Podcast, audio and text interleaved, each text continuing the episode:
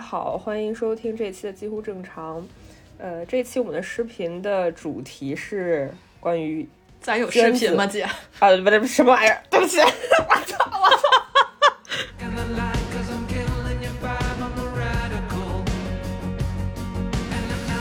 这一期我们播客的主题呢是，呃，关于大家知道娟子嘛？就是这个播客的主题是关于娟子和娟子的生态，还有娟子的现象，以及大家对娟子的吐槽。嗯，为什么我们想说这个呢？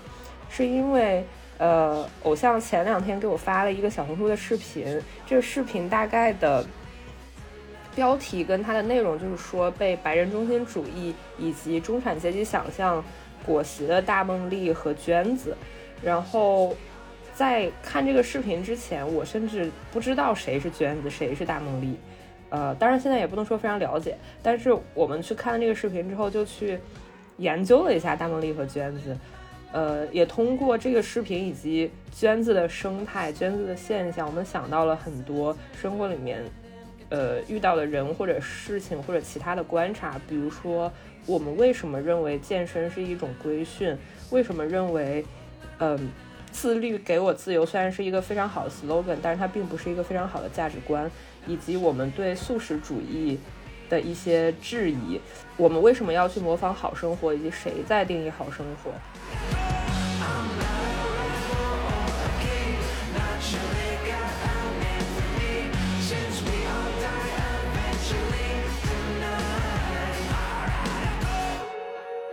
我先跟大家讲一下这个娟子和大梦丽是怎么回事儿吧。嗯，大梦丽呢，这个博主是一个，呃，就是他。会发很多，比如说早起健身，然后阳光灿烂，你切一个贝果，然后做一个酸奶碗，然后喝喝一杯黑咖啡或者之类，就是这种很精致生活方式的博主，然后拍的东西都比较漂亮。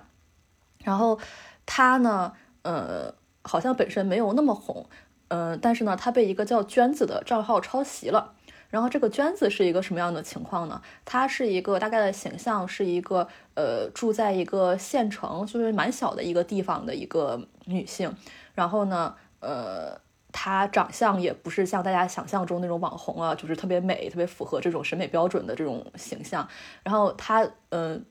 比如说她会做，就是她的那个剪辑的方式啊、镜头啊，都和大梦丽几乎可以说是一模一样。有意思的地方在哪儿呢？就是可能在她的这个。嗯，认识中或者他的生活中可能接触不到，就是，呃，大家对于那种小资生活的想象吧。所以他有时候会做一些，比如说低配版的东西。我们俩这样讲，就比如说，嗯，大梦丽做一个北非蛋，然后摆盘什么特别漂亮。然后那个娟子就可能做一个，它也有番茄，也有什么洋葱，但是它可能没有做的那么漂亮，就感的 感觉像是番茄豆腐盖饭。然后呢，呃，大家都觉得，嗯。他明显是在模仿大梦丽的这样一种生活方式，但是又模仿的不像，然后就有很多人去骂他、讽刺他。嗯，然后他就越讽刺越红，大家懂的。现在这个互联网生态哈，然后我就看了一下大家的这个评论里面的声音，主要主要有几个这个方面吧。第一个就是呃骂他抄袭，当然这个抄袭肯定是错的吧，但是为什么会抄袭？我觉得这个也很有意思，因为拍这个东西有流量，大家爱看这些东西。那我们就可以想一想，为什么大家爱看这些东西？嗯，然后还有一个就是大家讽刺的，其实这中间中间的一个阶级差别，就是呃，番茄豆腐盖饭就是没有北非蛋看着高级，然后大家觉得这是一种非常拙劣的模仿，感觉像是一种嗯，乡下人在模仿城里人，或者你在模仿一种你根本够不着的高等的生活的样子。呃，所以就是大家说的反而不是这个抄袭的问题，而是觉得对他的这样一种行为的这样一种嘲讽。然后还有一种声音是说，也别笑了，娟子这样子都买买奔驰买新房了，就是无论你怎么样挣到钱了，反正你就是爹，就这种感觉。还有很多就是，如果比如说那个博主在中间提出了很多观点，就比如说他觉得这是一种白人中心主义的对我们的一些影响，呃，对我们对理想生活的就是想象是受很多东西去影响的。然后很多评论会说，哎，想这些干什么？就是上网就是为了开心一点。然后这就觉得，很多人也会这样说，就是他会否认所有的思考或者反思。然后还有很多人是对娟子的容貌的嘲讽，呃，我看网上很多人说她长得像碧根果，我觉得就不知道怎么想的。然后，而且这个嘲这个对于她容貌的嘲讽里面，我总觉得有一种，嗯，你长成这个样子，你好像不配过那种吃贝果的、做北非蛋的，就是你你跟那些人是不一样的。就觉得大梦丽做过那样的生活，是因为她呃出身好，家庭背景好，又有钱，然后长得又漂亮，然后又有那个文化，所以她过过这样的生活是非常自然的。如果娟子去模仿这个生活，就显得很搞笑。嗯，我也看到了一些人对她容貌的嘲讽，就呃就是说娟子，我看到你老公了，他在买那个粘老鼠的那个。夹子、粘鼠板还是什么？因为说那个娟子长得像老鼠嘛，就是她的五官的摆放。嗯，一个就是为什么一个呃住在县城的、长得不符合主流审美的一个女性，如果去。渴望这样的生活，或者是模仿这样的生活，别人会去嘲笑他。然后还有一个就是，为什么大家觉得那样生活是更高级的？我在三十六课上面看到了一篇文章，他有一句话说的很有意思。他说，跟几乎所有新品走红的过程类似，贝果正在以高端化的异域美好生活姿态进入一线城市消费者的餐盘。说为什么美好的东西、高级的东西从总是从外面来的，总是别人。给我们，包括那个酸奶碗，在小红书上，包括现在所有的微博的博主，当然小红书博主也有哈，就是大家全都在接，呃，跟酸奶碗相关的广告，就比如说某些希腊酸奶呀，然后现在小红书就有一个呃热搜关键词儿，就就这两天叫干椰酸奶碗，因为那个希腊酸奶真的实在是太稠了，呃，就是有有的博主在接，呃。酸奶的广告，有的在接那种酸奶碗里面的东西，就比如说里面有麦片儿啊，或者是一些坚果呀，接这种东西的广告。还有一些就是会，嗯，接那种撒在酸奶碗里面的粉，就比如说什么可可粉呀，或者是那种，嗯，各种补剂的粉。包括每一个博主，他们都会，呃，做这个酸奶碗的时候，一定是早上刚起床的时候。呃，比如说，或者是要去健身之前，或者说要开启一天的所谓的自自由职业之前，然后他们拍这个酸奶碗的背景一定是一个很大的，比如说开放厨房呀，或者是一个呃很干净的琉璃台，没有谁的桌子上面很脏，或者是嗯上面一大堆那种外卖盒子，没有，就这一切都是被精心营造的。酸奶碗、补剂、贝果都是跟非常正向、非常健康的。呃，生活方式、饮食方式联系起来的，而且他们能火，还有一个原因就是他们是很有美学价值的。就像我刚才说，没有一个人会在铺满着那个外卖盒子的桌子上面去做这些东西。他切这个贝果的案板一定是非常干净的，那刀啊，或者是摆盘的那个盘子跟碗一定是非常精致的，就没有没有人装在一个搪瓷盆里。嗯，然后你加上任何的。呃，水果呀、肉啊、蔬菜呀、酱啊，你拍出来的照片或者拍出来的视频都感觉非常的小资，非常的让人向往，非常的让你觉得啊，这个博主的生活好令人羡慕呀。这种，就就是有一种刻意表演出来的松弛感。我想破除一下这个神话迷思，就是酸奶碗它看起来是一个非常松弛、非常高阶、非常小资的东西，但是在新西兰做这些东西是非常非常简单的。又简单又便宜又廉价，因为新西兰是一个畜牧业国家嘛，它农业很发达，呃，所以它的奶制品特别的便宜。因为大家的饮食文化就是哦，我们从小就是早上就吃麦片，所以他会在那个超市里面给你摆各种各样的东西，各种各样的麦片的。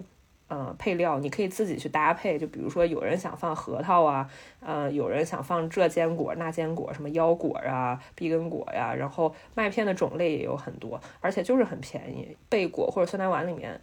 呃，去经常出现的一些水果，就比如说牛油果呀，或者嗯各种莓果，比如说蓝莓啊或者树莓啊这种东西，在新西兰的夏天。它也很便宜，因为它就是应季水果。中国夏天的西瓜很便宜，但是在这儿就不是。但是没没有一个新西兰人说我我吃上西瓜就是一个我我中产阶级的标志了或者怎样。大家只是觉得啊这个东西真的好贵呀，就这种。嗯，现在特别多人去健身，我发现新西兰人就特别特别喜欢健身，几乎每个人都有健身卡，去不去再说啊。但是，嗯，就是就是相当于他们有点像全民健身那种感觉。为什么大家健身这么疯狂呢？就是因为健身太便宜了，就是一个星期那个健身的会员只要六块钱，六块钱你在超市只能买一把香蕉，就是这个价，它就真的很便宜。你甚至买不买不到一盒鸡腿儿。它就是一个很便宜的价格，你去游一次泳都要八块五。我看到有人在关于对娟子的吐槽里面，他就为大梦丽解释说，大梦丽吃那些是因为大梦丽健身，她需要吃那些。嗯，大梦丽不是在模仿那种所谓的白人生活、理想生生活、中产生活，是因为大梦丽本身需要这些。我其实在这儿就有两个问题，就是。有没有可能你不需要去吃那些很西方的食物，或者说看起来摆盘很精致的食物，其实也是可以补充健身的营养。然后还有一个问题就是，健身是不是一种对好生活的想象？因为我一直都觉得健身就是一种对身体的规训。当然，这两个问题我们在之后会，呃，就在这一期的之后会会详细讲。然后我现在想到很很生硬的转场。我现在想到就是之前一个博主，他说很多中国人都说中国人的农业很发达啊，东西都很便宜，我们是农业大国，我们很自豪。但是在中国喝牛奶很贵，比美国、欧洲都贵。然后他就说你中国的牛奶有就没有奶味儿什么的。我之后在想，他说的这句话为什么是没有道理的？农业是分畜牧业跟。就这种，就是种地这种农耕的这种，它有不同的区别。就比如说美国，然后欧洲，还有嗯澳洲、新西兰，他们都是畜牧业很发达。然后包括他们的那个嗯农业这个地形的结构，决定了他们是可以用大规模的机器去嗯搞这些东西。但是中国的耕地本来就很细碎嘛，包括中国它其实就不是一个畜牧业的国家，它可能只有在一些小部分的地方，比如说新疆、内蒙。它是有条件发展畜牧业的。那我觉得中国的牛奶贵，或者说是，呃，肉可能没有国外的，比如说牛肉，它没有澳洲、新西兰的这么香，它是有原因的，就是它是由产业结构决定的。关于牛奶这个，因为我也正好查到了一些资料，嗯，我觉得主要是牛奶感觉根本就不是在我们的就是中国的饮食文化中，它本来就不是一个核心的位置啊。除就是我的意思是。不，除了不是内蒙啊这些地方，就是我们可能这算汉族的饮食文化，可可以这样说吗？嗯，我们现在非常小心，就生怕我们对非常小心，别人的时候，对对对对对，对对 对，就是我们的这个。历史上是没有这个传统的，我然后后来我就去查，为什么什么时候喝牛奶变成了一个流行，然后它变成了和你能不能长高，然后呃能不能变得强壮，然后能不能健康的一个有强关联的一个东西。就是以前我们觉得可能欧美人就是从小就喝牛奶，它是一个有历史传统的东西。然后后来经过我的调查，我发现其实在美国、在欧洲普遍饮用牛奶也是比较近期才出现的，就是在十九世纪在之前的。欧洲和美国，就是牛奶是只有儿童平时会饮用的。嗯，如对成人来说的话，就是一般奶酪和黄油是比较普遍的，因为它比较容易储存。牛奶的流行其实是在十九世纪末二十世纪初，然后它是被很多的各方面的影响去塑造的。呃，一个是。欧美的经济在二战之后都有很大的这个损害嘛？二战之后的美国就很多人的体重不达标，然后有营养问题，整个政府以及社会就开始宣传你要多摄入热量，多摄入蛋白质。嗯，它的导向就是呃大量的乳制品，大量的工业喂养的廉价的肉类，呃能够所有人都可以负担得起的这种肉类，然后肉类制品，比如说香肠啊，呃培根啊这种制品，然后包括素食，嗯。都是热量比较高的东西。那个时候的宣扬的是，你必须得喝牛奶，呃，喝牛奶你就能够补充很多的钙，补充很多蛋蛋白质，呃，各种各种各样的这种，不管是政府的宣传还是企业的宣传，它把它导向了一个 这样的最后这样的局面。最开始的时候，甚至在欧美市场也是供不应求的，因为之前的呃没有那么多奶牛，因为没有那么多需求，它突然一下子风向变了，大家都去买牛奶，它其实跟不上的。这个就像很多我们现在认为一定代表了什么的商品，其实都是可能被塑造的，比如说钻石。嗯，但是其实现在也有很多人提出了一些质疑。如果你真的去测量它的钙的含量的话，其实比如说一些蔬菜、羽衣甘蓝、白菜或者西兰花这些食物的钙吸收率都高于牛奶。尤其是在亚洲的话，其实有很大的呃人在基因上他是乳糖不耐的，他是喝不了牛奶的。其实从小就有很多人，你喝了牛奶之后会觉得不太舒，肠胃不舒服啊，拉肚子。然后但是以前没有这个。大家没有这个观念，就是不觉得它是个问题。嗯，我之前还看到一个嗯帖子，是一个女生，她呢从小家里面就是每天都让她喝牛奶，就说你这样喝了牛奶就会变聪明，就会长高。嗯，但是她每次喝就容易拉肚子或者吐，就是不太舒服。但是妈妈还是会让她再喝。然后有一次小时候她身体本来就很不舒服了，就说她实在不想喝牛奶。然后呢晚上就吃饭。然后妈妈把他那个牛奶煮在了饭里，然后他吃完就更难受，就吐了。呃，就这种规训让你的形成了一种非常强烈的印象，你必须得喝，你不喝，你这个小孩儿就以后就不会变聪明，也不会长高。然后一个就是这个家庭真的很窒息，非常老中。嗯，然后他还分享了一个例子，就到了国外之后，他已经长大了，在国外留学，然后他还是会买牛奶，但是他买牛奶，他现在已经不喝了，或者偶尔他会喝一杯，然后还会跟妈妈说：“你看我今天特别好，我今天喝了牛奶。”然后他去跟他的这个好像是在美国吧，跟他美国同学讲这个事儿，然后那个他的美国同学说：“这个就是家庭虐待，这就是一种虐待，这种饮食他已经跟道德。”有有关联了，就是你如果不这样做，你就不是一个好孩子，你就不乖，你以后就不能成为一个，就是呃标准意义上的一个很好的人。比如说你你长得不高呀，你不强壮呀什么的，就是你不做这件事情，已经牵扯到你是一个坏人，你是一个不道德的人了。我找这个材料是从哪看的呢？就是我。嗯，在那个 Netflix 上看了一个纪录片儿，没看完，它一共有好像有四集还是五集，我看了一集半吧。这个纪录片的名字叫 “You are what you eat”，就是你吃的就能构成你。这句话已经让我很不爽了，我跟你说。嗯，你吃啥你就是啥。对对，你要就是意思是你要是吃的干净，你要是吃的那种比较，呃，你天天吃酸奶碗，你天天吃素，然后你就这个气场就怎么怎么样，你多多么多么健康。你要是每天吃的不好，你怎么怎么的？我就觉得这个事儿本来就非常虚伪。你你吃什么是有很多东西在决定的，包括你的文化背景，你的你这个呃文化里面的这个饮食结构，包括你的经济能力，能不能负担什么样的饮食？对。然后它是有很多东西去决定的，你不可能今天告诉啊，你你吃的什么就能决定你是谁？你谁告诉你吃穿用度会能决定你是谁呢？嗯，所以就非常搞笑。当然，这个纪录片儿，呃，刚开始那个概念也挺有意思的。他是他找了几对双胞胎，就是呃同卵双胞胎，他基本上的先天条件是。比较近的，然后呢，他们进行了一些试验，但是我越看越觉得不对，他们就像是一个那个非常严格的素食主义者的宣传片一样，然后我就觉得，呃 呃，这个这个片子有点问题啊，嗯，但是不重要，主要是想跟大家吐槽一下他这个名字，但是这个这句话好像并不是这个呃纪录片取的，这句话好像一直都很有名，很多人都我在之前其他地方也看到过，大家认为你吃什么，呃，能决定了你。是谁？我觉得这个这个想法非常荒诞。你吃啥你就是啥，这个话给我的感觉就有点像，呃，你是什么样的，中国就是什么样的，你朝向的方向就是中国以后怎么怎么着的方向，就是就直接给你上价值了，你知道吗？吃东西就是吃东西，它不是一个非常沉重的，或者说是跟很多东西关联很强的，或者说啊吃什么就是你的价值观呀，就是你这个人怎么样？我觉得完全没必要这样。对，我觉得这个也可以。呃，比如说衍生成，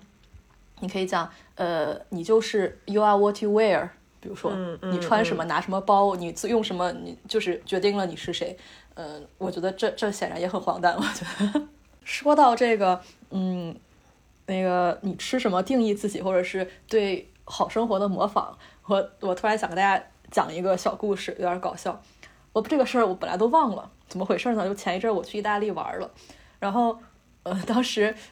呃，就是我去一个那个市场上，他们有好多卖那个意大利的香醋嘛，它有很多不同的年份，然后它有，它是它甚至还有红的、白的和桃红，然后它有很多不同的种类。然后我就试了很多那个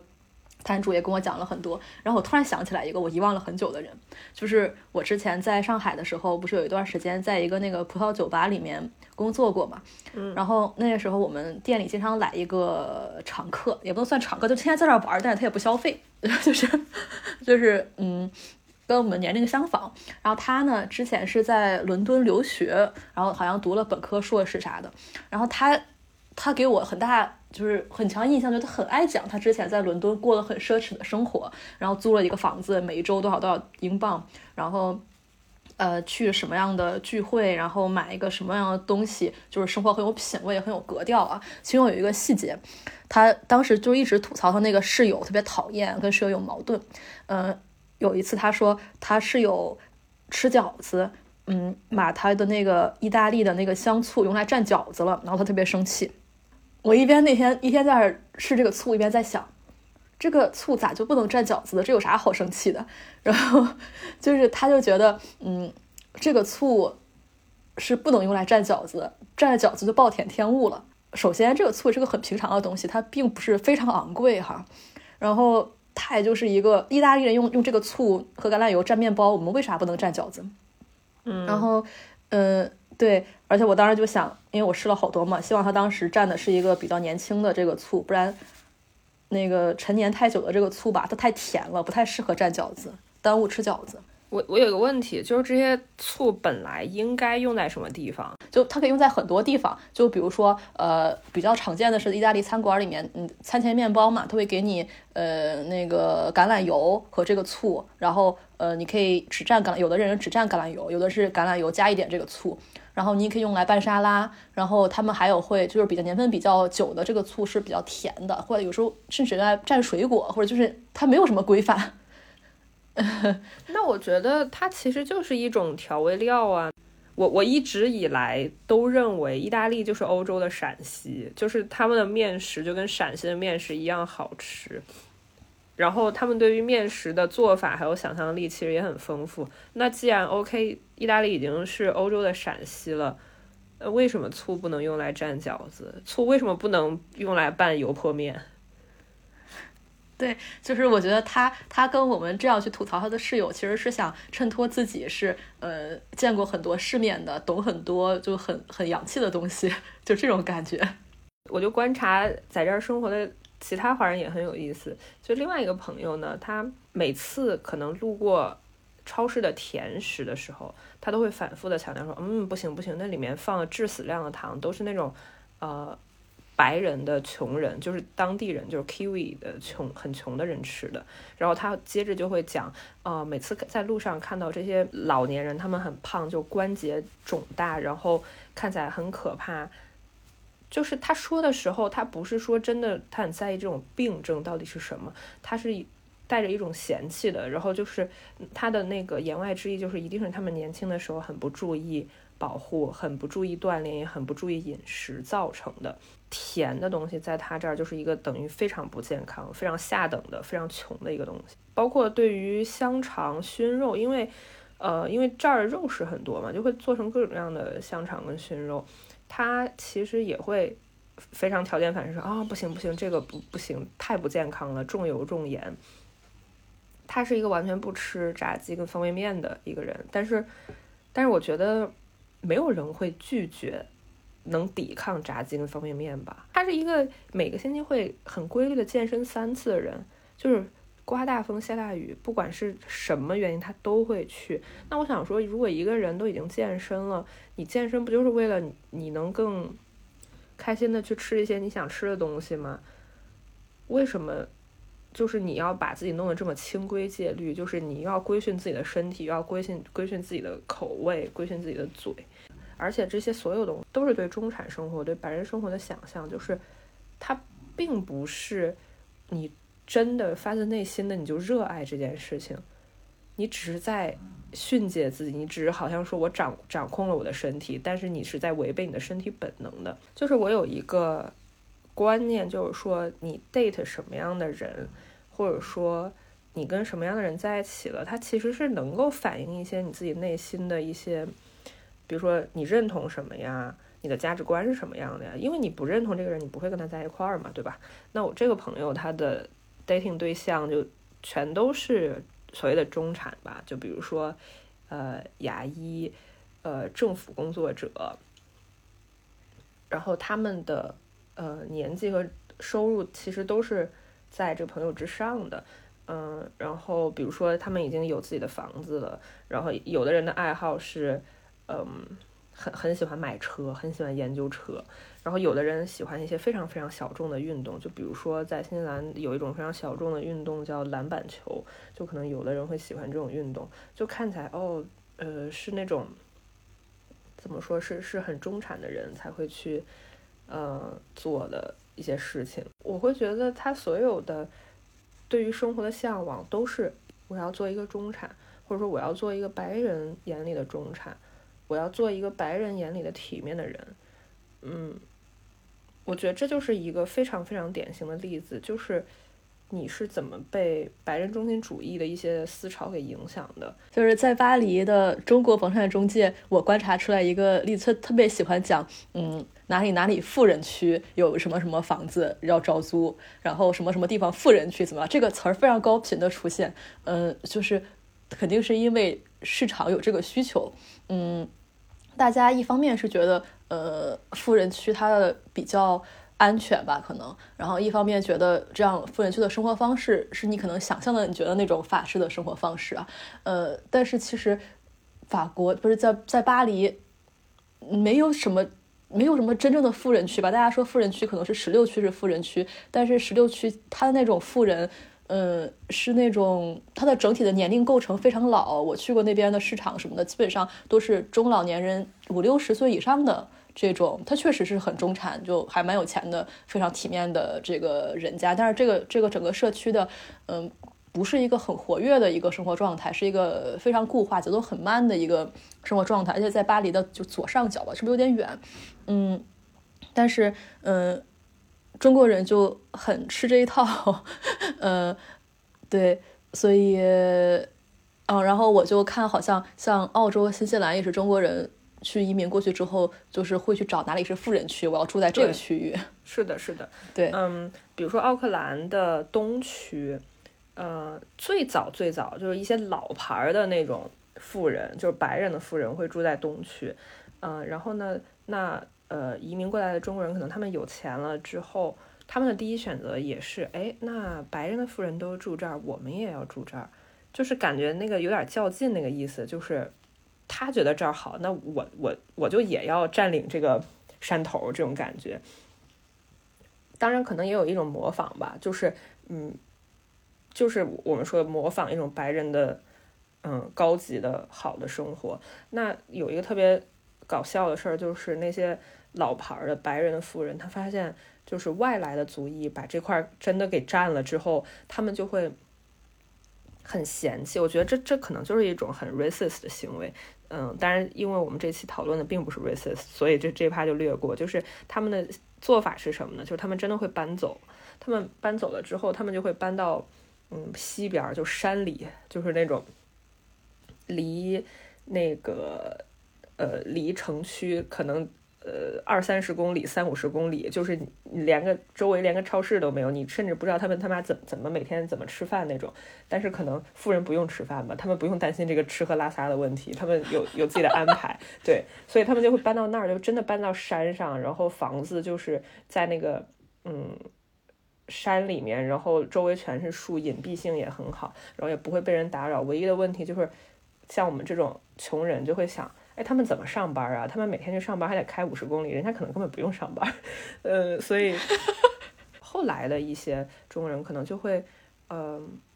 往北边住，就是，嗯，我住的这个区域在北边有一个中国人聚集的一个区，因为那个区。它更离城区更远，所以它比较新嘛。你离得越远，它房子越新。然后那块就很多中国人，他中国人多到什么地步？就呃，我去，呃，我因因为我买了车之后，我想要，呃，就我我必须要有一道工序，就是要过户，就是你从前车主那块你要过户到你这个名下。嗯，那那天是星期天。就星期天，众所周知，没有任何的地方上班，就该该歇的大家都会歇，所以那个就是这个连锁的可以办过户的这个，嗯，给也是给车买保险的这个这个这个这个店吧，它。全都关门了，整个奥克兰都关门，只有一家店，就是在我刚才说那个我住的地方更北边这个区域，只有这这个地方是开门的，因为这个地方中国人很多，就可能大家会觉得星期天中国人也有需求去办这个，全程星期天的早上只有那一家店是开门的，然后那家店也会有有中文，你进门的时候它就有一个标语吧，就是说给你写清楚的说哦，如果你要去办那个。呃，转换驾照，就比如说中国驾照转换，你要星期几跟星期几的什么什么时候来，然后我们会有专专门中国中国的服务服务人员来帮你，就是因为那儿的中文实在是太多了，就是你到那儿之后，就基本上你都不用说英文，你在那个区域你就可以说中文，你就可以过一辈子，就那种感觉。然后因为刚才我们一直在说健身，我有一个发现，就是说在减肥这件事情。就没有人减肥是轻松的，就是减肥为什么必须是痛苦的？就是他他其实我的这个问题，它并不是一个实际执行的问题，它不是说啊我真的减减重量真的好难啊好痛苦，它不是这个问题，而是一个精神层面的。就为什么每一个人减肥的时候，你整个人的精神状态，或者说你理应表现出来的，你要痛苦？呃，我就想到另外一一件事儿，就是。呃，就是 Keep 那个 app，它的 slogan 非常有名，就是自律给我自由。那我们可以说它是一句非常好的 slogan，它可以带很大的下载量，可以带来很大的用户量。嗯，从广告和营销角度来说，它非常好。但是它是否是一个好的价值观？我认为它不是。因为就像我问的那个问题，为什么减肥必须是痛苦的？为什么自律才能给你自由？自由这件事情，其实它没有任何的不不应该前面有任何的形容词或者是一些条件限定。你觉得你自由，你就是自由的。引出了一个问题，就是那我能不能说肥胖已经成为了一个道德问题？就感觉是胖这件事儿就代表你这个人是一个不自律的人，胖就代表你很穷，因为你没有见过任何一个富人他很胖的，只有穷人会胖。只有嗯，就比如说嗯。甜食，麦当劳，就你大家就说，哎呀，美国的胖子那么多，是因为美国人天天吃麦当劳。就麦当劳咋了？不要污名化我们麦当劳好吗？我们卖门永存。我今天才吃的，这咋回事？对呀，刚吃完。就是就是麦当劳这么好的东西，大家就不要去污名化它好吗？哦，麦麦会伤心的。OK，继续说，就是。包括有的人他会更极端的去想说，如果一个人他是一个胖子，他不仅危害你自己的身体健康，你还会影响别人。就嗯，我查的资料里面就是会有人说，就比如说英国，它有专门的财政拨款是用于解决很多人的肥胖问题啊什么的。就因为中国人胖子可能没有那么多，所以咱们也没有那个拨款。即使有可能咱们也看不着，看不着哈。就是。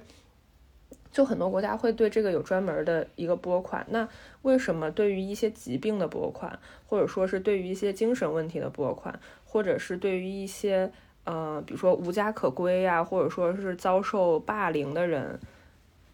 的拨款，大家会觉得哦，确实应该给他们，他们真的很不容易。那为什么胖，大家就觉得说，妈的，这个人还嗯用了我纳的税，他他还在。这里用我纳的税，他不该用这些东西。就为什么胖是一个被人鄙视的东西？嗯，就是大家可能会觉得一个人胖，是因为他很不节制，他胡吃海塞，嗯。其实很多人没有意识到胖，它背后是有其他问题。就比如说，现在可能越来越多人知道，哦，胖其实是一个基因问题。有的时候你已经不怎么吃东西，但是你还是很胖，你你没有办法改变这个。那可能，嗯，胖可能是一种精神压力呀，或者说是，呃，它背后有一些创伤啊这种。但是，呃，大家会觉得说啊，这都是极端情况。那普通人，有的人他就是吃了吃了很多，变得很胖。就是我觉得这个。社会好像对胖这件事情还是鄙视的，然后大家还是会觉得说，嗯，我应该去规训我自己的身体，我应该对我的身体有掌控权。我觉得对身体有掌控权这件事情好像也挺可怕的。就是在齐格蒙·鲍曼的《工业制度、消费主义和权利》里面，他提到这个文明的本质其实是对身体自然功能的一种教化。就是就什么意思呢？就是说你必须要驯服并且压制你的自然的需求。比如说你现在想吃东西了，不行，你要是想吃了，那你跟你想吃就吃，那你跟狗有什么区别？就是你已经是一个文明的人了，你要克制自己，你只有在该吃的时候你吃，你不该吃的时候你不吃。嗯，他接着说说崛起的文明强行给人类的身体穿上了紧身的衣服，这件紧身衣是由羞耻感和厌恶感编织而成的，将自然的东西变成羞耻的东西，将身体机能的可见性，也就是对身体存在的意识与尴尬和恐怖的感觉联联系起来。嗯，就是。然后他就吐槽了消费主义，就像我们今天吐槽这些白人中心主义一样，就是说，就消费主义是一个特别不好的东西，让人们按照自己的意愿去控制身体，从而获得快乐。就是你，你，你获得快乐前提是你要好好控制自己，你，你要比如说你延迟满足什么的，你才能获得快乐。就比如说身体受到严格的瘦身或者慢跑规训训练，就像我们刚才说的。那些比如说为什么要健身啊？为什么要减肥？而且减减肥为什么一定是痛苦的？你要去去违背身体自然的驱动力和愿望，在这种情况下，你才能发现哦，你的身体它不能自己做主了，你才是身体的主人，就是你在跟身体较劲。所以他就说，消费主义的自由身后有一条奴隶的阴影，就你其实是在嗯，通过消费或者说在消费主义的鼓吹之下，你在奴役你自己。你没有在听你身体到底在需要什么？就比如说，嗯，一个人他特别想吃炸鸡，嗯，那可能如果他他就规训自己说，我不能吃，我是一个要健身、一个要减肥的人。那其实你应该问一下自己，为什么你想吃这个炸鸡？是不是比如说你是不是太饿了，或者你这几天没吃好？你你为了减肥，你根本一一顿肉都没吃，你的身体已经在给你发出信号了，这不能这么弄，你得吃点肉。那。如果一个人他已经满足了，你每天吃的都不是那种清汤寡水的，就你也减肥，你也减重，但是呢，你该该有的东西你都有，所以你的可能那个时候你的身体就不会那么渴求这种，嗯，比如说对味道的刺激，或者说对于肉的这种渴望了。你去做身体的主人，最后我觉得可能身体也会反抗，就比如说。嗯，很多人我见过很多人反反弹嘛，就是减肥减肥减着减着就又又吃回来了，就那种。关于健身这个事情，嗯，可能很多人他喜欢的也不是健身，他是喜欢这个，就是我们之前说的，我我去健身，我不吃这样很多东西，然后我只去这样的超市购买东西。他其实要找的是一种，我是这一类人中间的一部分。嗯 呃，我觉得可能在国内也很多，有的人可能只去呃进口超市买东西啊，然后要怎么样去健身房，然后吃什么样的东西，他想要的是这样一种一种社会表演嘛，这是一种或者是一种自我满足，就是我和那些低阶层的人是不一样的。我就在想，谁来谁去来定义了这种高级的生活呢？嗯，因为我们两个现在生活在也生活在不同的国家，然后在之前在中国的体验，然后把我们各自的观察，就发现这个高级的生活，它在每一个地方它其实是不一样的。就比如说我们之前说过，在中国你吃一个酸奶碗看上去很高级，但是这个东西在新西兰可能特别便宜，然后。然后吃一个贝果，大家是觉得欧美流行吃贝果，这看上去非常的洋气。但是在法国，其实没没什么人吃贝果，它不是一个非常普遍的食物。嗯，然后甚至欧美这个定义，我觉得它也是非常虚幻的。嗯，这个欧美是是怎么样的，其实是不存在的，因为欧和美也不一样。然后这个之。美之外的，比如说新西兰或者澳大利亚也不一样。欧洲的每一个国家，哪怕是非常小的国家，相邻的地方，它都非常不一样。对，这个欧美只存在于非欧非美之外的第三方的地方，去向往这种地方，他觉得欧美是一回事儿。但是其实，嗯，都是很虚幻的一个概念。嗯，然后这个它是有一个全世界性的呃不同的表现的。呃，就比如说。在在法国 也很有意思，他们就很看不上那种美式的那种加州的流行作风，比如说你穿一个那种紧身的裤子，那种瑜伽裤啊，或者健身的衣服，天天在健身房举铁或者去跑步，他觉得我们法国人就是要坐在路边，呃喝喝咖啡，然后去读看看书，然后什么就是要那种呃毫不费力的优美和这个美丽啊。嗯，然后他也嗯不喜欢吃什么甜甜圈这种，但是他们吃的也很香，但是他们 他们不会，呃，他们就是会表现出这种不是什么高级玩意儿，呃，就是法国在这方面是个比较保守的国家嘛，嗯，然后呃，在可能在澳洲，这是我非常粗浅的观察啊，不怕被骂，就是我只待了那么长时间，我的感觉是大家是呃更向往一种嗯。有点像美美国或者加州的这种非常 ins 风的这种生活方式，呃，就是白人中产应该过什么样的生活，嗯，然后就是在中国，他可能对西方来说都还是比较陌生的，不管是这个他是分不出来是哪个国家或者怎么怎么样的，他就是觉得这个东西。嗯，它是一个外来的东西，非常新，非常高级。然后很多时候，我们觉得高级的东西，可能它是有有后面是有商业模式的，是某一个有人在去就是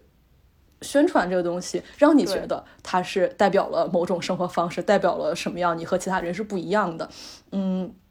它可能是就是大家就是被引导的，就是关于这个被引导的，或者说后背后是有商业模式的这个，嗯。其实有一个特别典型的事情，就是在中国的这两年，尤其是疫情和疫情之后的这几年，特别流行徒步和露营。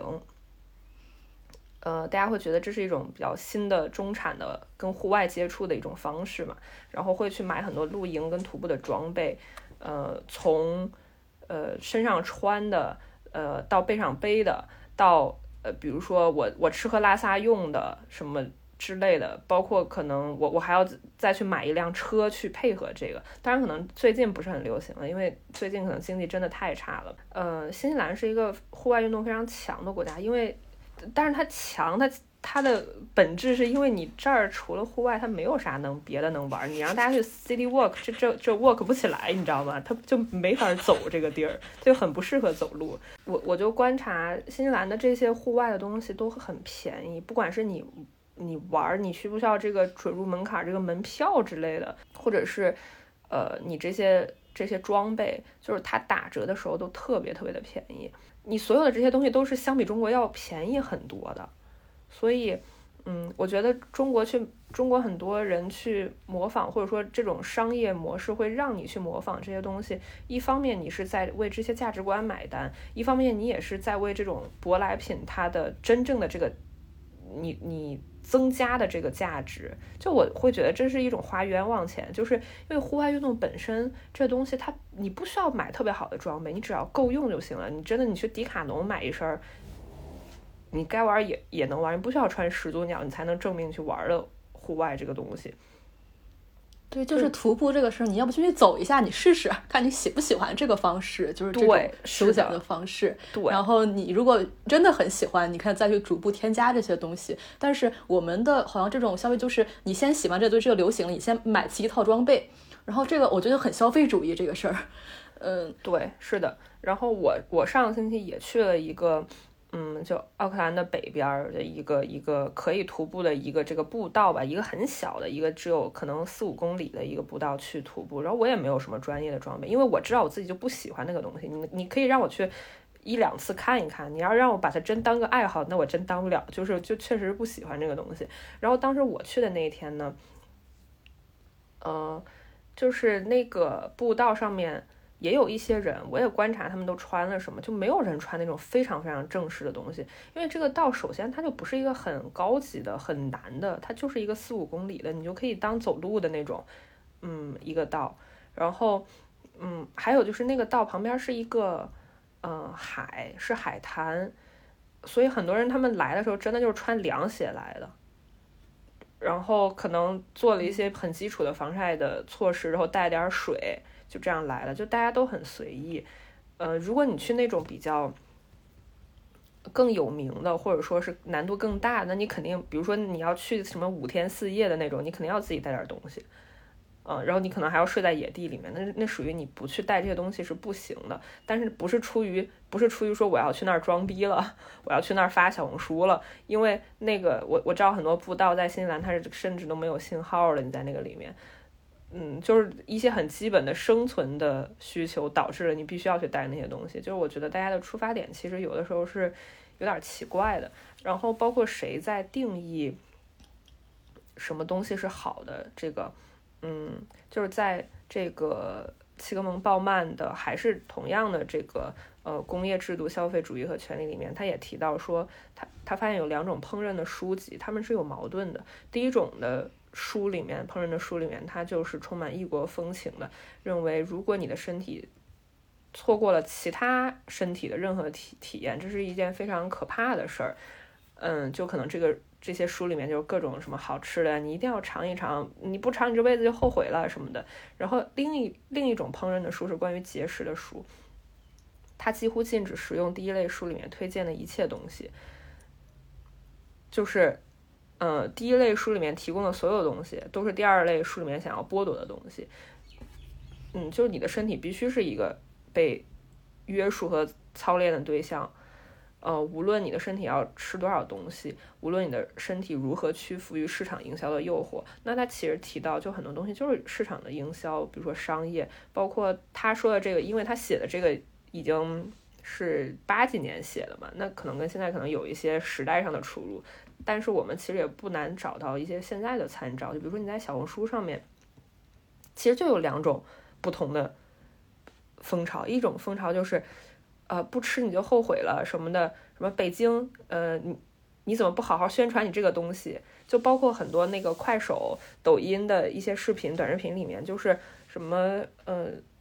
两天特种兵玩完一个城市，我吃了十八顿饭，就是他就是在告诉你说。你要必须要吃到这些东西，你这辈子如果不吃到这些东西，你的人生就是不完整的。那另外一类就是，如果你要怎么怎么样，你一定要吃的干净。嗯，这几类东西一定不能吃，巴拉巴拉的。然后我就觉得这其实是一种特别分裂的营销的思潮，可能这两类都是有非常大的流量，但是它们本质上是相矛盾的。好想吃甜辣味炸鸡，好累。那我们就说说这个甜辣味炸鸡吧。炸鸡说鸡不说八，文明你我他。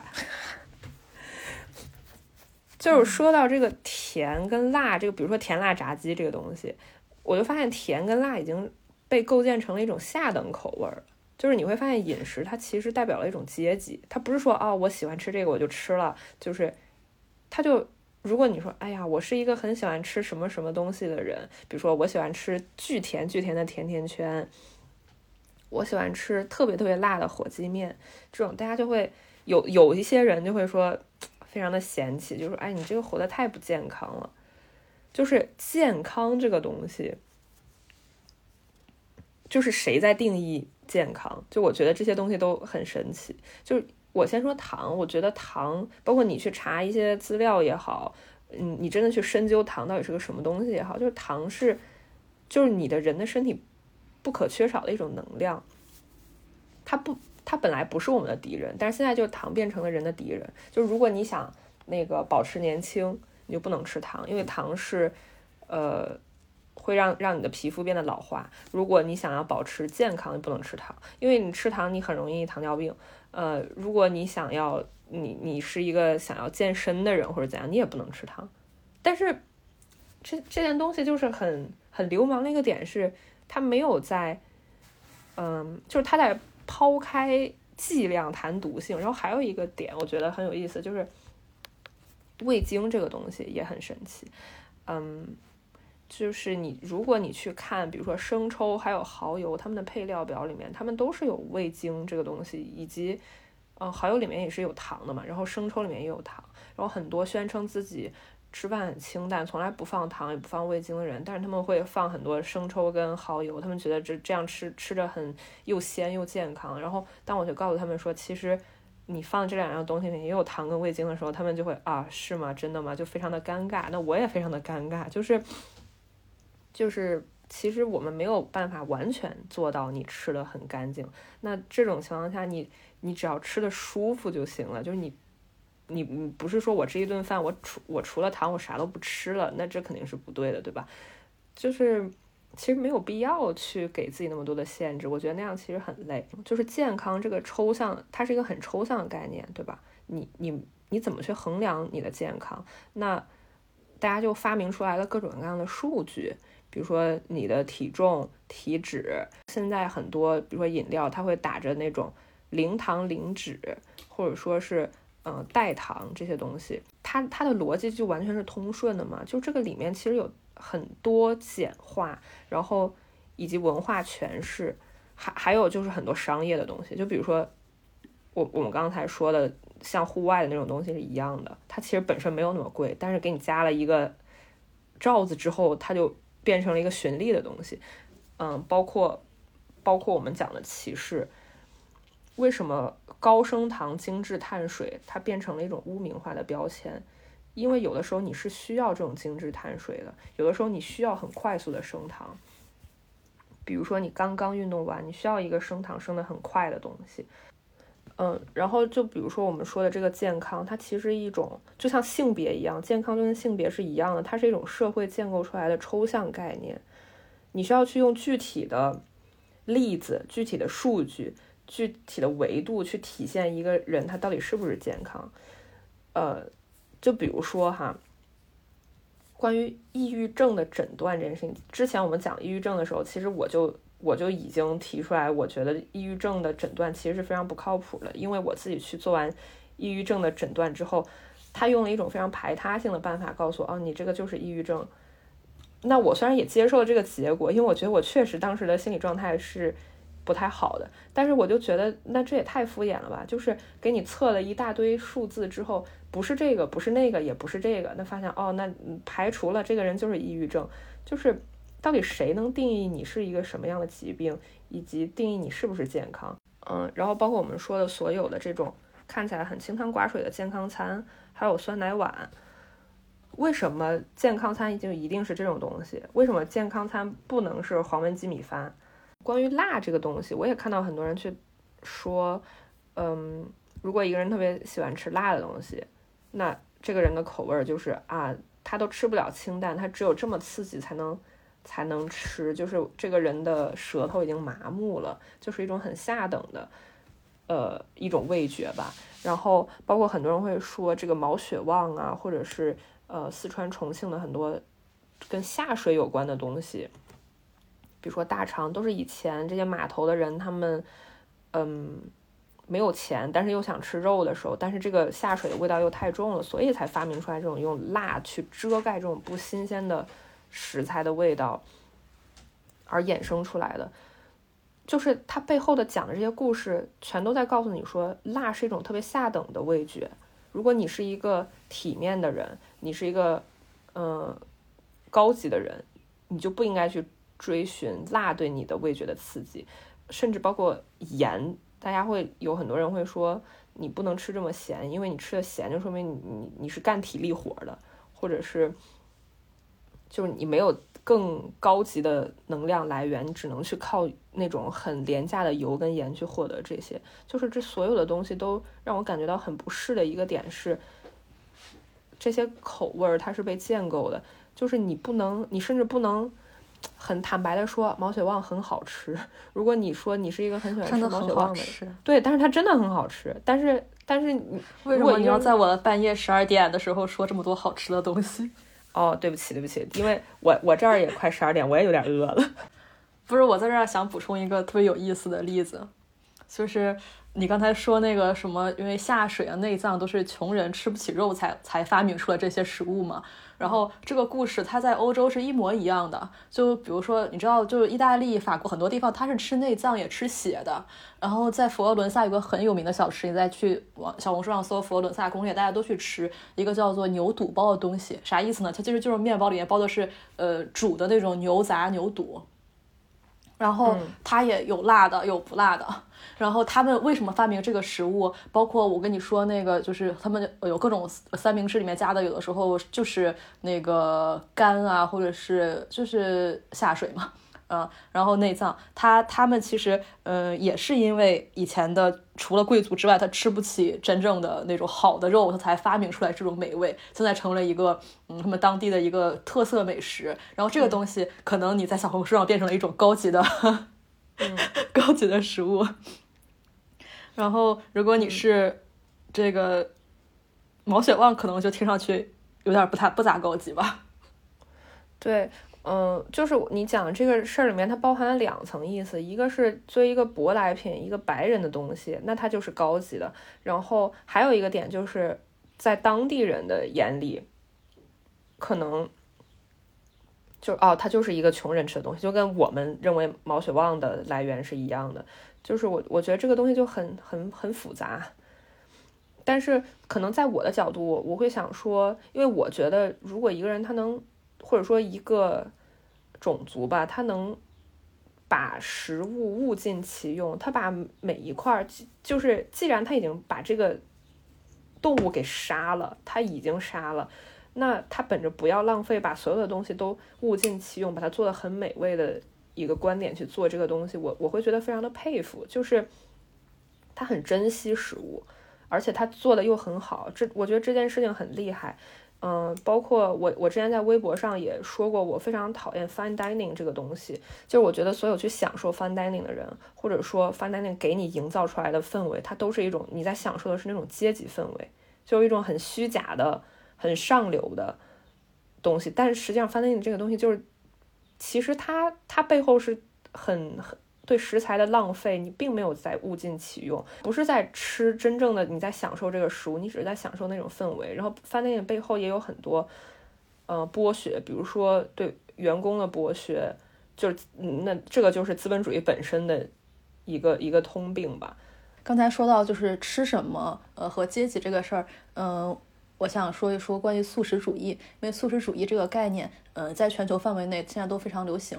嗯。它可能在法国相对来说没有那么流行，但是它有一些，就是也也渐渐开始有一些，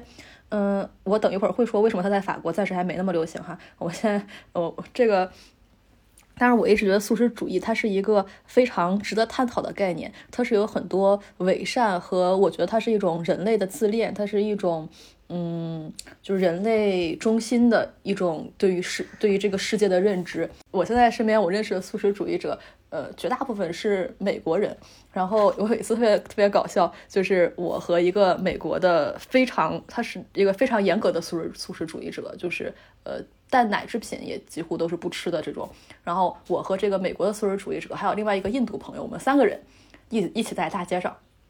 然后好像就说起了这个法国的素食餐馆，呃，法国的素食餐厅其实不是很多，呃，我在谷歌上搜，呃，素食主义，呃，法国，就是很多人问在法国当一个素食主义者是不是很难，评论下面都说挺难的，就是他他不是很多。然后那个那个美国的素食朋友他就说了这个事儿，然后那个印度朋友说一特别搞笑的话，他说。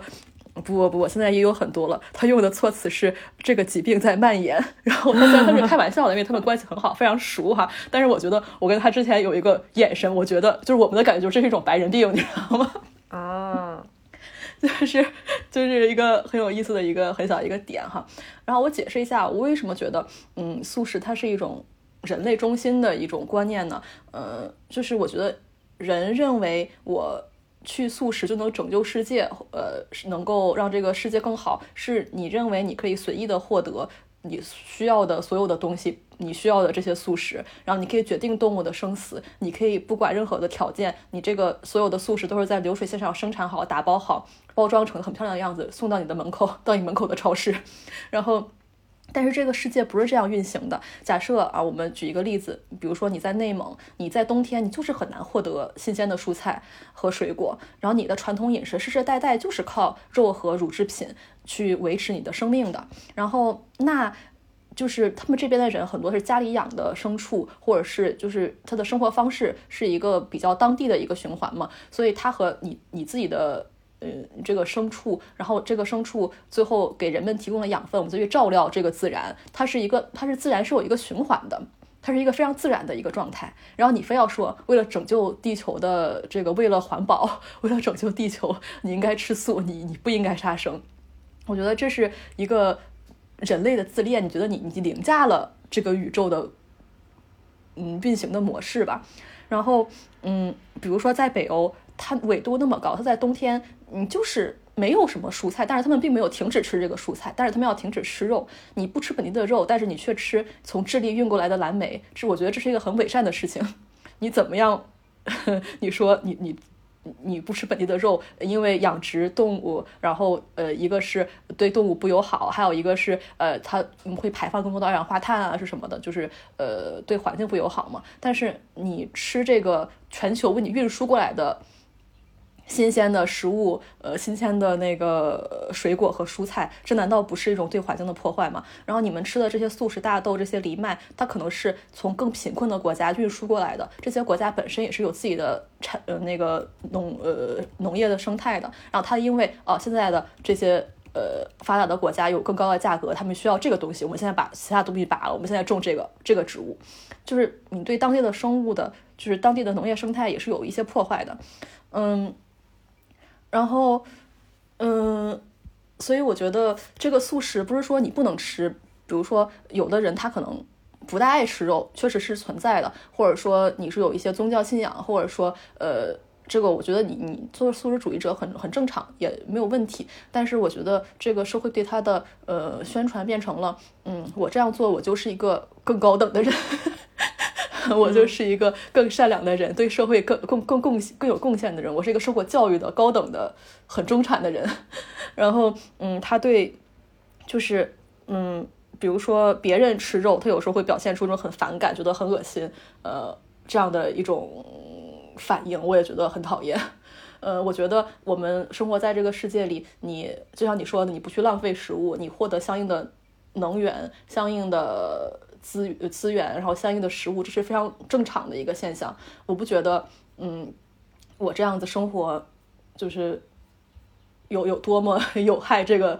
呃自然。就是当然，我不是说环保不好，我也有一些自己的小实践。但是，嗯，我是觉得这种社会上对于素食主义或者非常严格的素食主义这种宣传，呃，挺伪善的吧，挺虚伪的。就是你说的这个伪善，我想补充一点，就是其实澳洲跟新西兰是非常非常非常流行素食主义的两个国家，呃，就可能在世界排名都可能算前三吧。然后这两个国家也是对动物的，比如说，嗯，比如说牛啊、猪啊、鸡啊，它们这些生前就是它们总有一天会进入人类的口中，但是在它们的生前的这种。你住的好不好啊？你吃的好不好？他们会有一些这种，呃，就是我尽量让这些动物活着的时候活得还比较体面的这种一些措施，就好像这两年就是新西兰的鸡蛋就突然就涨价了，就是因为，呃，大家觉得以前你鸡都天天下蛋都没有没有办法转身，在那个小的地方就特别的难受，我现在让这些鸡全都变成走地鸡，那走地鸡意味着。呃，养鸡场他们的成本就增加了，我可以让他们走，但是你们就付这个钱就好了。然后大家也会都会抱怨嘛，说啊鸡蛋变贵了，然后导致一个什么现象呢，就是因为一是鸡蛋变贵了，二是鸡蛋可能它的产量变低了，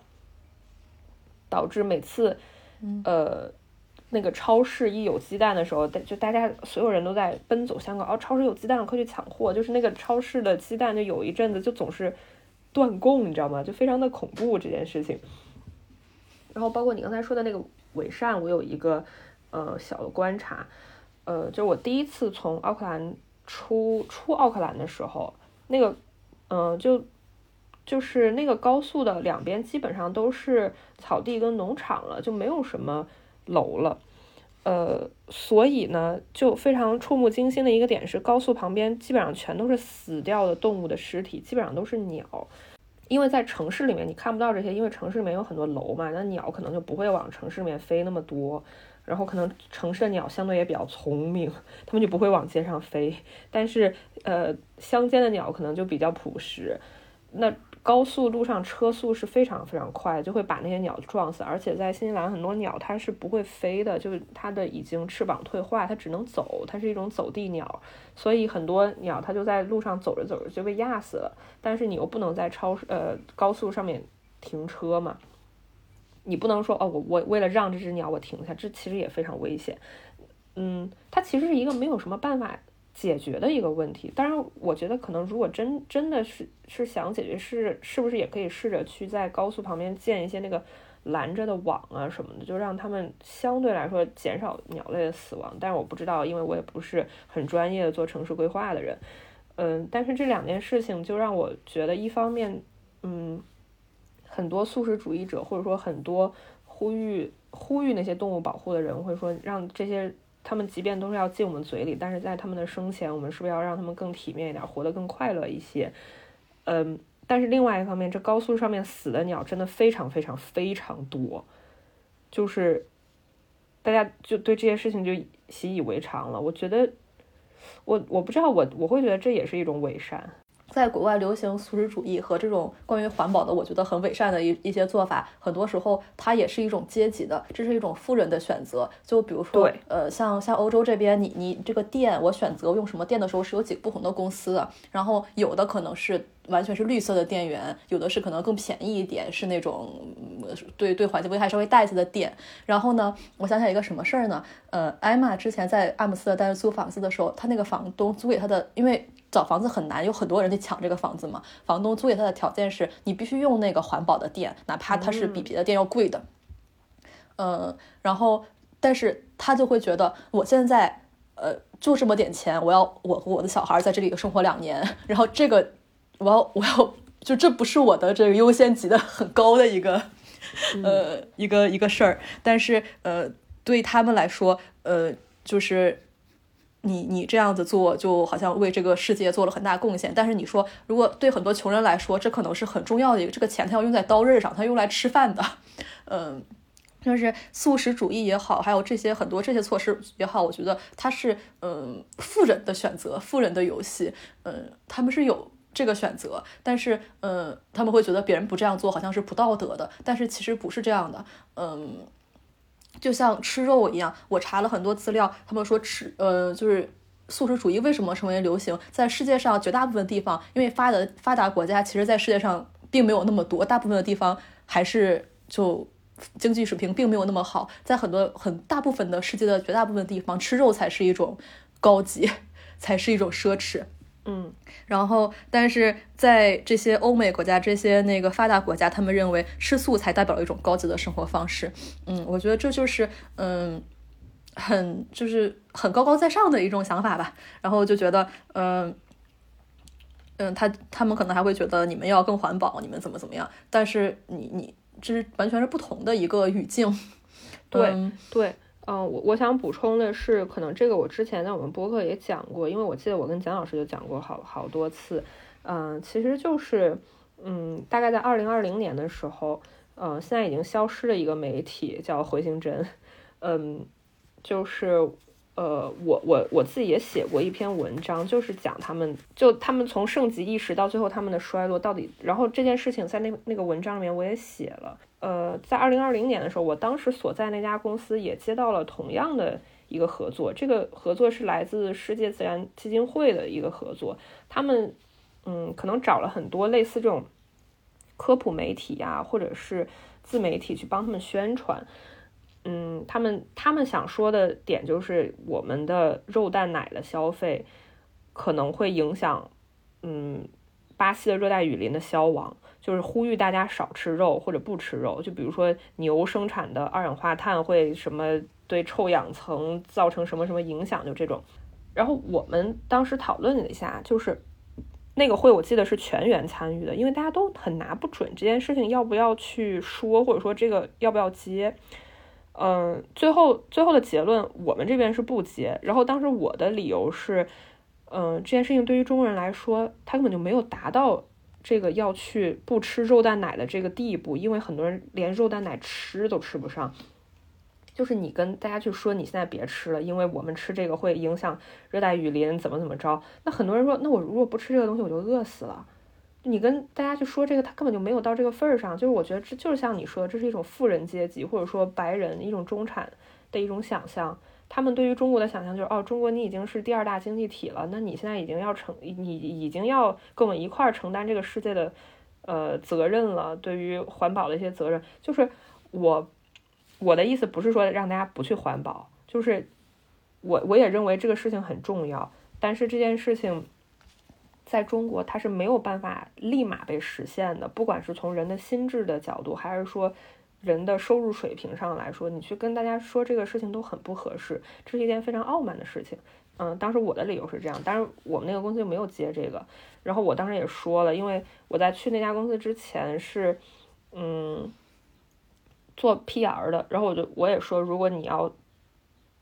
真的接了这个，那你就等着你你去跟大家道歉吧，就是一定会争议非常大，你就没有办法去公关。到那个时候你再公关你就晚了。但是可能回形针当时他们就是没有想那么多，因为他们的很多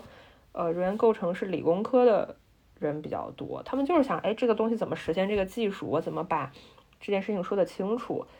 但是他们不会去想那么多关于价值观的东西，导致这件事情，他们发了那个视频之后，他们的视频叫如何快速消灭全世界的森林。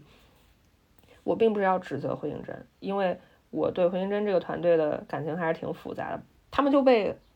被全网喷，就是各种喷。这个喷里面其实是非常复杂的。有一部分人可能是像我一样觉得这件事情并不那么合适，但是更多的是在当时，在二零二零年三月二十一号，在疫情刚刚封控的时候，大家那种民族主义的情绪，就甚至是民粹的情绪是非常非常严重的。你没有办法跟这些人去理性的去探讨，而且他们的很多用户是 B 站的用户，就是你没有办法去跟他们讲道理，你即使。道歉了，他们依依然会揪着你不放，包括很多那个所谓的爱国主义、爱国大 V 就会拿回形针这件事情去说事儿，就说你们是不是境外势力？就境外势力这个东西，就就是一种口袋罪，就是你就很无中生有，就是它是个框，你往里装就行了。那这件事情就变成了一个非常复杂的事情。当然，我我讲这件事情的原因就是，我觉得世界自然基金会的这个合作，它的这个需求就是一种很白人中心主义的需求。他在中国，在现阶段的中国，他就是不合理的，因为他根本不知道中国到底是个什么样的状况，他不知道中国的贫富差距有多大。你去跟富人说，让他们去做这件事情，那富人是完全 make sense 的，这件事情没问题，他们能理解，他们做不做再说哈。但是中国还有很多很多人是穷人，中国的肉蛋奶其实中国人的，就像我们一开始这个节目说的，中国的饮饮食结构里面，肉蛋奶其实就不是一个。很丰富的一个东西，它不是以肉食为主的一个一个一个一个国家。这个东西我觉得我们是认同，但是西方人对于中餐的，就是因为不太了解，他们是不觉得。就是比如说在呃法国这边，他们会觉得我去一个中餐厅，你很难点到，除非我点一个就是一盘炒青菜，但是没有什么菜里面就是没有肉，有时候里面有点肉丝或有点肉末，他们也不吃嘛。然后嗯。就是他们觉得中国的肉肉一定消耗量很大，但是我觉得其实不是，因为我们的这种豆制品啊、蔬菜，就种类是更丰富的。其实我们种就是饮食结构是很复杂的，就是并不是他们的主菜就是一块肉，就是一份肉。就我们的消耗的量，我觉得没有那么大，没有他们消耗的大。其实，嗯，对。然后还有什么？就是之前看那个他们有那个能源的结构，然后说中国的能源，嗯，现在。大部分其实还是煤在供应嘛，然后对这个排放是比较严重的。但是我我当时就说，你知道中国的，你真的把所有的人口放在人均的收入每个月有多少钱吗？换成了欧元吓死你！你就是你凭什么要求他让换成一种更贵的，然后更更更绿色的能源呢？就嗯，然后还有一些啊很白人的问题啊，这不一定剪进去。但是就有一天有个人问我啊，他在学法语嘛，他说啊，你们中国嗯，就是嗯中国人。流行学什么语言？就除了英语之外，我说我学他妈英语都够烦了。你知道英语说成我这样，中国有几个吗？你放这么多人口里面，就是就是他们想象就是很白人啊。我今天学个法语，我明天说意大利语，我还会说两句呃日语，然后好厉害哇！我他妈中国人每天在挣扎，在我这个月能赚个两千块钱吗？什么谁要去学你个什么法语英语的？他 对真的是对这这问题真是太白了。对，因为因为国外就比如说新西兰，他们的中学，他们就你可以自选一些你想学的语言，就很多人也会学中文、学日语、学法语，然后他们可能有有的人就能说两句，呃，这些让你觉得哦，你你们学的真的好丰富呀什么的。但是中国人就你你能就是就中国人现在不是英语都要取消了吗？就不让学英语了什么的，就是你完全在不一样的环境里面，你去。说这些东西，我就觉得有的时候很可笑。就是，对，尤其是英语，你是你的本国语言的时候，你就是天然获得了这种优势。你去哪儿你都觉得说英语就是能通行啊，哪怕就是机场、酒店、旅游城市，肯定是会能通行。你这是你天然的。你说我在这学一个语言是一种享受，那我们中国人去学这个语言，我就是为了能够出国镀个金，找个好工作，我就是为了能够出去有能够跟外人交流。我已经很努力了，已经付出了很多额外的努力，我现在才在这儿跟你说话。呃，刚才说这个，我们一直在说健身啊和素食主义这些，其实在我。目前的这个生活范围内，法国其实不大流行这些东西，嗯，然后我就在那个谷歌上搜为什么法国不流行素食主义，然后我就在这个他们这个 Reddit 这个平台上，就是大家理解成法国知乎就行，就是很多人写了这个他的回答嘛，然后。我大概总结了一下啊，当然这几个回答也是我自己也是认同的，就是对我和这个国家认识来说，第一个它是有一个很强的饮食文化的饮食传统的一个国家，这点和中国是比较像的，就是它的整个饮食文化都建立在的动物制品上，包括嗯它的主食一个肉类，主菜是个肉，然后它的奶酪什么样的奶酪怎么样做，它是很复杂的，有个很大的系统的，与之搭配什么样的酒，它整个是嗯不容易轻易被改变的，然后有一些比较。老牌的餐厅就是他们会甚至会直接在官网上写我们没有素食菜单，我们不欢迎素食主义者，就是他会直接这样写。嗯，我 我看了那个 Reddit 上有个回答说他这个素食主义者，他在一个法国小城市连续找了二十五家餐厅都没有人都没有给他能给他吃的菜。然后嗯，就是你你这个菜必须怎么做，这个这个肉甚至配什么酒，他们可能都是有一些他们觉得很骄傲的东西的，呃。这点和就中国也是个很强的传统文化，有这种饮食文化的一个地方。比如说这个麻婆豆腐里面，它就在放中国。对，这是你要你要说的啊。对，把我 把我要说的给抢了，没事。你你你的例子是肉夹馍里面必须得有猪肉。对，肉夹馍为什么我要说肉夹馍里面必须得有猪肉呢？因为那个呃，巴黎有一家做就是陕西肉夹馍呀，什么呃砂锅呀、油泼面，挺挺挺好吃的一家店。然后我也是叫了他家外卖。然后他们有素食的，就是那个里面加菜的。有那个素食朋友说贼好吃，问我它叫啥，我说叫肉夹馍。我越想觉得这玩意儿叫肉夹馍，就是它就它的名字就叫肉夹馍，就是就是你这个东西怎么做，哪怕它这个肉不是一个主菜，我们中餐里面很多炒菜里面它可能会放几片猪肉或者放一点点鱼，它是有这个整体的调味，它是这个味道是个整体。你把这个东西拿掉之后，你就觉得它好像不是那个味儿了。对，就比如说麻婆豆腐。对，就是对我呃我我不知道给大家讲过没？就我之前不是在一个 Asian Fusion 的餐馆里面打工吗？然后这个厨子吧，他这主厨他贼自以为是，他觉得自己很了解中国，然后他就嗯就有有一天那个换菜单，这个菜单里面有一个麻婆豆腐，就是几乎所有的华人跟华裔员工都说这道菜非常的失败难吃，因为。这个麻婆豆腐，他为了要做成那种，他觉得豆腐是素食嘛，他为了去迎合所有的素食主义者，就把那个里面的猪肉换成了，就他是用一种就是菌菇类的东西代替了猪肉，口感啊、嚼劲儿啊都很像猪肉，但它没有肉味儿啊，就是，然后而且我我为什么我觉得这道菜它很失败的点？并不是说真的说你你这个肉做的味儿不像还是什么，你你这个肉做的味儿再像，它都不是麻婆豆腐。就是在麻婆豆腐里面，我们。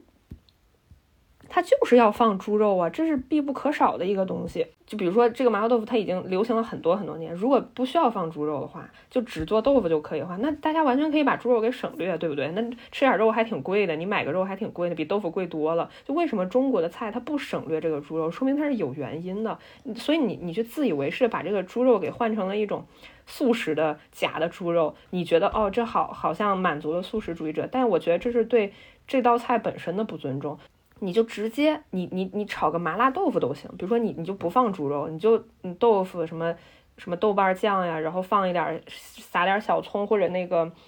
呃那叫什么来着，就是蒜苗的叶子，你就把它做成麻辣豆腐就行。因为也有很多人直接就家常菜就是麻辣豆腐，他就不放猪肉的。就你他既然你叫麻婆豆腐，这这道菜的名字它就叫麻婆豆腐，就是直接麻婆豆腐的那个拼音，我觉得你就应该做成麻婆豆腐的样子。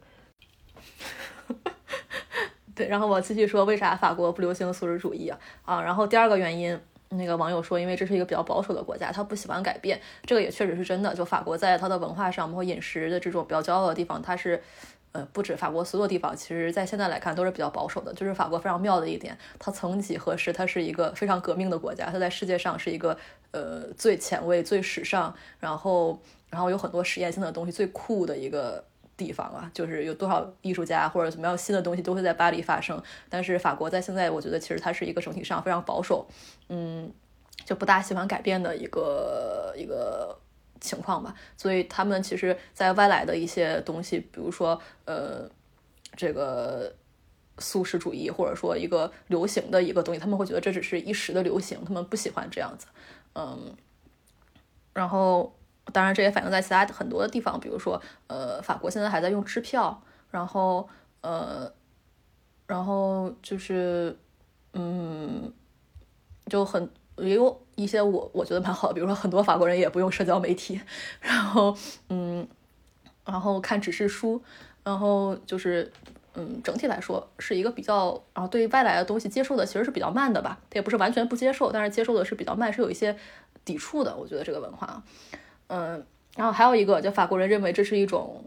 有特权、非常小布尔乔亚的、非常小资产阶级的一个行为，嗯，然后他们觉得。这个法国它其实有两面，它一一面它也是你想要那种高级法餐那种很 fine 的那种法餐，呃一面它也有很革命的一个传统，就是呃法国是很讨厌富人的，就是法国嗯不爱谈钱，他一旦就是你你比所有人都有钱的话，其实你在这个嗯别人会就不大喜欢有钱人吧，就觉得啊凭什么这样我们要革命，然后我们要怎么怎么，他们是有这种不大喜欢这种东西的，嗯，然后。还有一个答主写了很长一个回答，他是这样说：第一，说这是一个 fashion，他觉得它只是一个流行，并没有什么对这很有很怀疑。然后第二，他们认为他们对自己吃什么是很关注的，也很保守，他们不喜欢工业化的肉制品。嗯嗯，他们喜欢去就是集市啊、肉铺、买酪奶酪店，就是小小小的这种各各自各卖各的东西的这种商店去买东西。这个确实是是这样子的。法国也有很多大型超市，但是嗯，但是。很多活跃的还是那种很小的商店，像我这个街区，大家还是去去肉铺买肉，去奶酪店买奶酪，然后去水果店买水果，杂货店买其他的东西，就是嗯，还是有这种去集市，每周有两次，你可以去买新鲜的蔬菜和水果这种，大家还是有这种很本地化的这种生活方式的，呃，所以他们会觉得呃。那种全部流水线工厂做的包装好的东西，他们对此是有一些抵触情绪的。然后他们喜欢支持本地的小生意。然后我就是每次每次去集市，他们会跟你讲这个养殖场在哪里，然后他怎么去弄，怎么去养殖这些东西。然后这个这个苹果和那个苹果什么不一样，种在哪里？它为什么这个地方适合种这个苹果？这个苹果长出来为什么跟那个味儿就不大一样？他们有很多东西 会去讲这些东西，然后他们就会觉得，嗯。不是那种，呃，他们也不喜欢那种工业化，比如说鸡全挤在一起不能转身的那种这种饲养的方式哈。但是他们会觉得，他们和这种食物的关系是更紧密的。你不是在超市里拿了一个包装完美的一个就是标准化的产品，然后他们对自己的食物就是很自信、很有要求，嗯，很关注吧，对自己吃什么。嗯，就是我在。看了好多这个法国人和其他人的分析和回答，就大概是有这么几个原因，嗯，我觉得还挺有意思。但是现在也慢慢也开始有一些素食的餐厅什么的，肉夹馍都有素的，你说说？就是如果肉夹馍它做成素的话，它里面加菜的话，其实它 你可以叫菜夹馍。对呀，就是有真的有菜夹馍，中国人有菜夹馍的，也挺好吃的，就是里面加什么豆腐皮儿、土豆啊什么。嗯，青椒啊，乌七八糟的也挺好吃的哦。那玩意儿叫炸串儿，是不是？炸串儿，然后炸完之后加到烧饼里面。反正小学的时候老吃。但是以前也有那种，这我觉得河南不是有那种，就是烧饼里面加什么豆芽儿、土豆丝，然后就炒炒，特别简单那种。啊，土豆丝。然后还有那个加什么蓝蓝豆、什么兰兰花干儿什么，就是那种豆制品的也有。哦，对对对，我觉得我觉得这种，我真饿了。就是现 在跟跟听众朋友们介绍一下。现在是新西兰时间，呃，中午十二点三十四。那我合理推测，呃，法国应该是凌晨的 零点三十四。我们两个现在都饿了，就是大家也听得出来，我们这个语速越来越快了，就实在是因为太饿了，实在太困了。对，就是法国，我觉得也是一个蛮妙的国家。你可以在小红书上看，很多人就是拍这种对法国的想象。是很，就是法国就是浪漫的代表，巴黎就是浪漫。然后，嗯，那个有很多博主会录那个法语，可能朗诵一首诗，然后配那种蒙马克蒙马特高地啊，或者是什么，就是塞纳河边，就是这种这种风景。然后，嗯，就是大家对于法国的想象，就是是是，我觉得也是一种对好生活或者理想生活的想象。有一个词儿叫“巴黎综合症”，这个词儿是日本人发明的，因为日本人贼爱巴黎，特别爱特别爱法国，法国人也很爱日本啊，就是这互这是一种这个两情相悦，不重要。巴黎综合症是什么意思呢？就是太多的日本人对巴黎有非常高的想象，然后到了之后发现巴黎的地铁又脏，然后到处又有问题，然后就就并没有他们想象中的那么完美，然后呃无法控制的呃陷入了伤心、失望 和抑郁之中。这个病叫巴黎综合症，嗯，然后对，就是呃，我觉得小红书这个平台就非常有意思，它很多给了很多就关于这种各种各样的生活的想象，比如说法国，法国有很多好的地方，我觉得，比如好的地方，我自己来说，它的文化生活很丰富，然后它有，比如说在呃社会上有全民医保，或者是那个法国人很多时候生活态度，他们对于很多事儿的态度，我觉得蛮有意思的，我觉得挺好。呃，然后就是法国人，就是很左的时候，就很革命的时候，我觉得他们这个想象也很有意思，他们对世界的理解也挺好玩的。呃，但是他们也有很无趣的地方。然后法法国也有很多很麻烦的事儿，就比如说他们的政府办事真的很烦，很讨厌。他们地铁确实很脏，然后嗯，确实不是那种，就是也有很多像吐槽法国，就是不喜欢他，呃，非常感觉很混乱，就这地方不是一个非常的井井有条的地方。我觉得没问题，因为我觉得这样子挺有升级的，就是没有什么问题。但是他们觉得，嗯，就是这个地方很混乱啊，一会儿这个指示也不清楚啊，那会儿一会儿那个地铁罢工了，然后就觉得这个地方没什么不不不规范嘛，就这种感觉。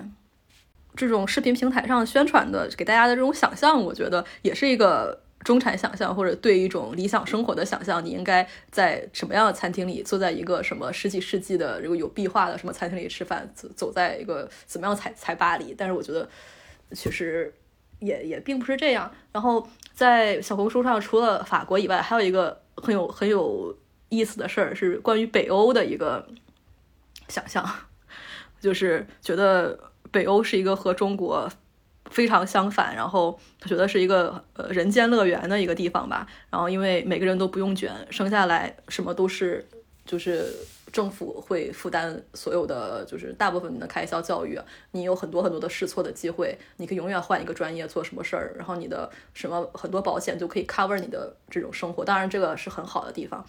嗯，但是也并不是所有人都会适应这种生活，因为。它的就除了这个，它的自然自然条件、自然环境，还有它的那个每个国家的人是不一样的。这个人，我觉得这个是很对我来说影响很不一样。哪怕比如说法国和瑞士人，他挨着，甚至瑞士的法语区，你跟他们说话，你觉得确实是就是不同的国家的人说的差不多的语言，但是他的这个人的思维、人的想法、对世界的认知，你在这个地方是不是舒服，都是很不一样的。其实，嗯。所以就是很多发很多就是对北欧生活的这种浪漫化，我觉得也是就是在在中国这个环境内，让大家对于理想生活的一个想象吧。其实刚才偶像说的已经不只是吃饭这种东西了，就是大家会模仿他们的方方面面，或者说向往他们的方方面面。就是我觉得本质上对好生活的想象，可能是给了大家一个暂时的。逃脱你你现在的人生的一个一个出口，就是一个喘息的机会。就我之前在微博上也吐槽过，包括我我甚至写了一个文章去吐槽这件事情，就是，呃，就是吐槽那些玄学或者说是冥想、身心灵类的博主，他们的兜售的东西。其实我当时吐槽的可能更多只是当时比较，嗯，在这个圈子里面比较极端的。某一个博主，嗯，但是其实他就是，就我把他他们称为知识绩效型割韭，就是他们他们是一个宇宙，你知道吗？就是这些这个宇宙里面，包括不限于有一些玄学冥想类的博主，呃，有一些呃以前的什么综艺节目导演，还有一些搞金融、搞投资的，就是我甚至去看了他们那些搞金融、搞投资的他们的那种，比如说公众号呀，或者说他们宣传的东西，就是他们宣传东西很玄学，因为搞投资这个东西其实本身它是一个技术性的东西，就是你比如说你需要去看懂那些东西，你知道这些原理，然后你对你自己的那个。财富啊什么的，你有一个规划，就比如说你有一个比例，你到底投多少钱在什么地方？对于他们来说，它就变成了一个哦，你要知行合一，你要允许一切发生，你要跟着心走，什么你要有定力，就是就是所有的技术层面的东西都被他们解构成了一种，你只需要做到这些很唯心的东西，你就可以达到那种理想生活的状态。然后，而且他们比比较。经常会兜售的一种东西，就是一种很西海岸风格的东西，就是知识绩效加西海岸风格。我我解释一下这个知识绩效啊，知识绩效的我的定义就是说，他们会给你列出来一些看起来你很需要的知识点儿，比如说你怎么去谈恋爱，你怎么去，呃，以辞职为目的去工作，你怎么去做一个数字游民，就是他们给你提出来一个你。你现在好像看起来非常急需要解决的问题，然后在这个里面他会给你一二三四列一些点，然后这些点就是所谓的知识绩效，就是意思就是你马上你就能马上你就能去实践，然后看起来这些东西都非常的简单，你只要做到这些你就是一百分儿。然后那西海岸风格是什么呢？就是冥想、科学认知、工具主义，很效率、很健康、很心理学殖民化的东西，然后。那他们就作作为那种二道贩子，就把别人的东西搅一搅，变成自己的。当然，这种风格它也不失为一个当代内容运营的策略。就是现在很多火的内容，你会发现他们其实都是这种路径，就是去复制一些已已经火过的东西，有鲜艳经验的一些东西。我觉得为什么他们在我看来，他们这种是割韭菜，他们很残忍，就是他们居然能把这些。嗯，西海岸风格的中产的理想生活包装成了一个抚平你现实焦虑的出口，其实就是他们用身心灵的东西，用冥想，用这种很知识二道贩子的这种这种工具，然后把这些东西贩卖给在。中国还挣扎在非常非常低的这种生活水平线上的人，而且为什么我觉得这件事情它就是，嗯，当然在我之前的吐槽里面我也写过，就是说它是回避你最根本的问题的，就比如说他们会回避女性为什么会遭受这些不公，或者说为什么这些人大家会失业。为什么你会觉得你上班是不开心的？就是他们回回避的是最根本的结构性的问题，会把所有的东西都推给你自己去解决。只要你心理上你把自己清理了，你不再匮乏了，呃，你冥想了，你就能解决这些问题。当然，我觉得这些是没问题的，你让自己过得更舒服，这是没问题的。就是我也很支持让大家过得舒服，谁不想舒服，对不对？但是那些结构性的问题，他们是刻意的去回避的，因为就是他们就是所谓的那种。我已经成为上等人了，我知道我我兜售这些东西，我是一定能赚到钱的。就是那，我我觉得这其实对于在比他们阶层更低的人来说，这是一种残忍，就是利用这种信息差去赚钱的同时，蒙蔽了或者说麻木了大家，就是让大家不去追问到底是什么样的结构问题导致了今天我没有钱，导致了我受到了不公平的待遇，导致了我被裁员。就是我觉得它是一种值得警惕的东西，就是这这种对好生活的想象到底是不是对的，是不是好的？包括我们刚才说的所有的这些东西，不是说你不能去做数字游民，不是说你不能吃贝果，不是说你必须得那个吃肉。你要是真的，比如说，就你就你就必须要吃素食，比如说身体原因或者宗教原因，或者你就是不想吃肉，你觉得那些很残忍，这这都是没有问题的。但是我们这期播客的。目的就是想去探讨这些东西为什么成为了一种流行，是谁到底是谁定义了这就是好的东西。